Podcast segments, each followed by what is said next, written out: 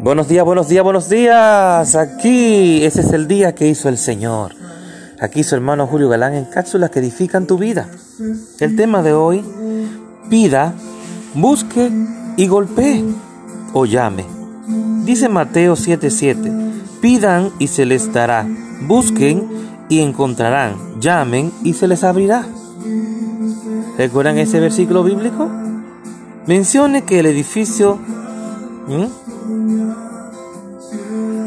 se va a mover para que usted pueda pasar. Y aquí les recuerdo que mencioné que el edificio de nuestra iglesia es un ejemplo de los en su debido tiempo del Señor para nosotros. Lo sorprendente es que no lo busqué, sino vino hacia mí. En dos oportunidades traté de comprar un terreno y construir un nuevo, un nuevo santuario, una nueva iglesia, pero ambas veces la propiedad fue vendida antes de que se pudiera cerrar el trato. En este momento pensé, estamos estancados. No tenemos forma de crecer. Sin embargo, cuando recibí la noticia inesperada de que el Compact Center estaba a la venta, algo cobró vida en mi, en mi interior. Jamás había soñado que podríamos tener una propiedad del primer nivel en la cuarta ciudad más grande de los Estados Unidos y está ubicada en la segunda autopista más transitada de la, de la nación.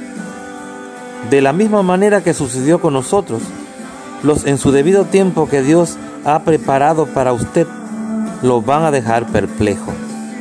Van a hacer más de lo que pueda pedir o incluso entender. Así es, Dios nos sorprende. A Dios le gusta venir con de repente para nosotros sus hijos. Él solamente quiere que nosotros sigamos creyendo, que nuestra fe se mantenga firme. Como dice esa alabanza, mi querido hermano Elías Gross, no necesito más que a mi Cristo.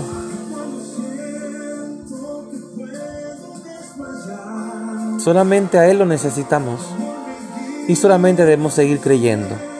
¿Mm? Recuerda el tema de esta mañana. Pide y se te dará. Busca y hallarás. Golpea, llama y se te responderá. Pero tenemos que accionar. La fe sin obra es muerta. Tenemos que movernos, tenemos que accionar en fe. Y así vamos a ver la victoria. ¿Mm? La palabra lo dice todo. Y el Señor le está diciendo en este día, pide y se os dará. Llama y se te responderá. ¿Mm? Busca y hallarás en el nombre de Jesús. Así que Dios te bendiga, tu hermano Julio Galán, en cápsulas que edifican tu vida. Comparte este audio con otra persona.